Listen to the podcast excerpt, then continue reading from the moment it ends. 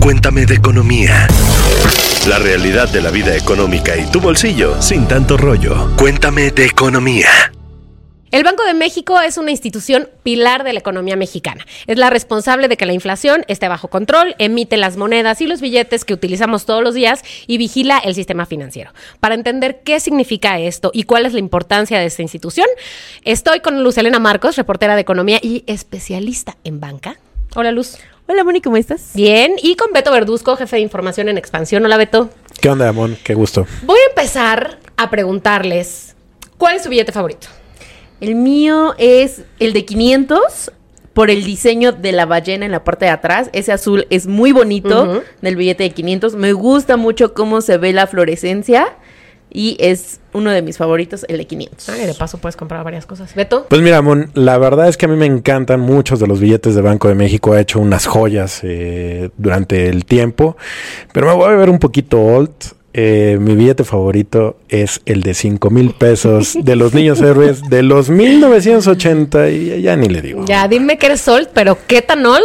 Así de old. Bueno, a los escuchas, no importa en qué plataforma nos estén viendo o escuchando, déjenos en los comentarios cuál es su billete favorito. Me adelanto a que muchos van a decir que el mío, que van a coincidir conmigo, que es el billete de 50 pesos, el famoso billete del ajolotito, que además en 2022 ganó el premio al billete más bonito del mundo, en una competencia bastante reñida contra un billete, contra un billete de Santo Tomé y Príncipe que tenía al rey Amador, un líder antiesclavista y anticolonial. Ni él le ganó al ajolotito. Ni él, pero bueno.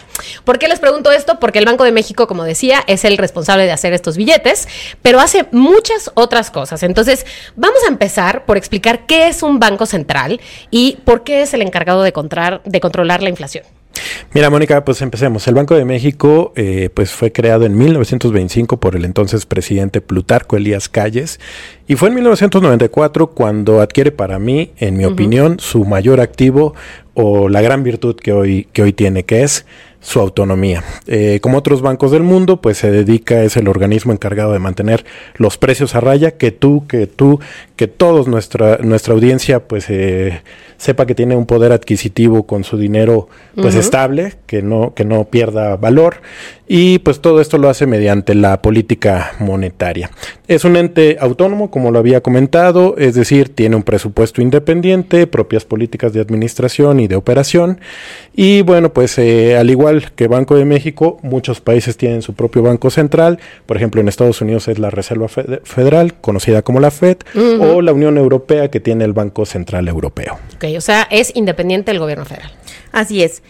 Es autónomo, pero no por eso deja de rendir cuentas eh, tanto al gobierno, lo hace dos veces al año, visitando la Cámara de Diputados y la de Senadores, hace un informe y también con los mexicanos, de qué manera con la política monetaria, sus comunicados, eh, hacen diferentes estudios, por ejemplo, los reportes trimestrales, en cada anuncio de política monetaria nos hablan de cuáles son los retos económicos y para la inflación sobre todo, y bueno, ahí es cuando también nos dan a conocer cuáles son las decisiones en materia de política monetaria, que puede ser subir o bajar la tasa dependiendo del entorno económico en el que estemos. Ok, o sea, vamos a empezar por, entiendo que una de sus labores principales es lo que decía Beto, controlar la inflación. O sea, que nuestra economía no se convierta en Venezuela, no se convierta en la economía de Argentina. Pero ¿cómo se hace eso y sobre todo si funciona? Sí, mira, no es que el Banco de México controle los, los precios, pero sí incide en la inflación con esta eh, herramienta que es la política monetaria para que, eh, pues de alguna manera tenga incidencia en el comportamiento de este indicador. Eh, eh, Prácticamente el, el instrumento más importante que tiene el Banco de México para incidir en esto es la tasa de referencia. Por ejemplo, si se nos dispara la inflación, o sea que de pronto vemos que no sube el precio de la carne, que no sube el precio de la gasolina, el, eh, los servicios de luz, Hemos de estado ahí, gas, hemos hemos, estado estado ahí. Lo que hace el Banco de México es subir la tasa de interés, una tasa que sirve de referencia para todos los bancos. ¿Qué significa esto? Encarece el crédito. Por decir, si yo quiero comprar algo, los bancos me van a cobrar cierta tasa, ¿no? Entre más cara es esa tasa, pues yo me limito a, a consumir. Y eso es justamente lo que busca el Banco de México. Cuando se nos sube la infla- cuando se sube de manera importante la inflación, pues el Banco de México utiliza esta herramienta para de alguna manera limitar el consumo y de esa forma eh, pues, los consumidores, las personas prefieran mejor el ahorro. O sea, estás hablando de desanimar a la población a que pidan créditos. De alguna manera es eh, saber que el costo del crédito es más caro y mejor me la pienso, mejor me espero, me aguanto a una mejor oportunidad y mientras voy ahorrando ese dinero. Y eso va a lograr de alguna manera que eh, despresurizar el tema de los precios y que bajen. Y justo hace el sentido contrario, cuando la inflación tiende a tener una eh, trayectoria a la baja, pues hace lo contrario eh, baja la tasa de interés para que la gente tenga motivos de ir a comprar y entonces de alguna manera este pues incentivar el, consumo. Ok, y ahora, ¿quiénes son estas personas que están tomando las decisiones? Siento que son como un consejo de sabios que básicamente dominan nuestros, nuestras carteras. ¿Qué hay que hacer para estar en esa junta o qué? Bueno, pon tú que sabios, eh, sí, por lo menos en materia monetaria. Mira, con eso, eso es lo que nos importa. Es lo que están haciendo. Bueno, para ser miembro de la, a ver, la, Junta de Gobierno está conformada por cinco personas. Un gobernador o gobernadora en este caso y cuatro subgobernadores o subgobernadoras. Eh, tenemos eh, que para ser miembro de esta junta de gobierno no debes tener más de 65 años cumplidos al momento de entrar al puesto. Eh, debes tener una reconocida trayectoria en el mundo, bueno, en materia de política monetaria, en el mundo financiero o en dependencias y organismos, ya sea nacionales o internacionales, de autoridad. Entonces, un gobernador está en el cargo por ocho años, mientras que los subgobernadores lo hacen por seis, con, posibilidad de reelegirse. Eh, esto también los, digamos que los nombra el presidente y es la Cámara de Diputados y Senadores quienes aprueban eh, este nombramiento. Ok. La actual gobernadora es Victoria Rodríguez tenemos a los subgobernadores que es Irene Espinosa, Galia Borja, Omar Mejía y Jonathan Heath. Supongo que estas cinco personas también tienen un buen historial financiero, crediticio, que no tienen muchas deudas, ojalá. bueno, a ver, al inicio Beto hablabas de que también vigila que los otros bancos eh, y otras entidades hagan bien su gobierno. ¿Cómo lo hace? Mira, afortunadamente gozamos de un sistema financiero sólido y yo creo que una gran parte de esto la, lo tiene, tiene que ver con, Banco de México. Ojo, que el sistema financiero, cuando dices eso, no quieres decir que nuestra economía, ta, ta, ta. Hablas del sistema financiero, de las instituciones bancarias y no bancarias. Y no bancarias ah, también. sí, sí, sí, es todo una red, digamos, pero digamos que eh, el cerebro de este sistema financiero eh, está eh, bajo el mandato del Banco de México. Y bueno, pues el Banco de México vigila justo que el sistema financiero pues funcione de manera adecuada. Por ejemplo, está muy pendiente de que de posibles vulnerabilidades, de hackeos. Vigila, por ejemplo, también que las comisiones que cobran los bancos pues sean adecuadas. emite recomendaciones o cambios. por ejemplo, una recomendación reciente fue la homologación de las eh, comisiones. También eh, pues está encargada o es responsable del SPAY cuando tú haces una transferencia de un cuando le pasas el dinero a un amigo, este, por ejemplo, es también muy responsable de que esto suceda en segundos. Cuando tú pagas con tus códigos QR, cuando está también tenemos el código digital, eh, CODI. Eh, tenemos CODI, y DIMO, que son las transferencias, usando nada más un número de celular. Qué moderno. De eso es responsable y bueno, pues está encargada de vigilar que esto eh, pues opere adecuadamente. Ok, bueno, y otra tarea tal vez con la que estamos más familiarizados los usuarios promedio es el asunto de lo de los billetes, ¿no? ¿Qué tan cierto es que el banco se encarga de hacer estos billetes tan bonitos, tan premiados, este, que reconoce, que reconoce todo el mundo? Pues los billetes que tú y yo y bueno, muchas personas utilizamos para hacer nuestros pagos, eh, los hace de la mano de Casa de Moneda. Casa de Moneda es quien empieza a hacer toda en, las fábricas, sobre todo en Jalisco.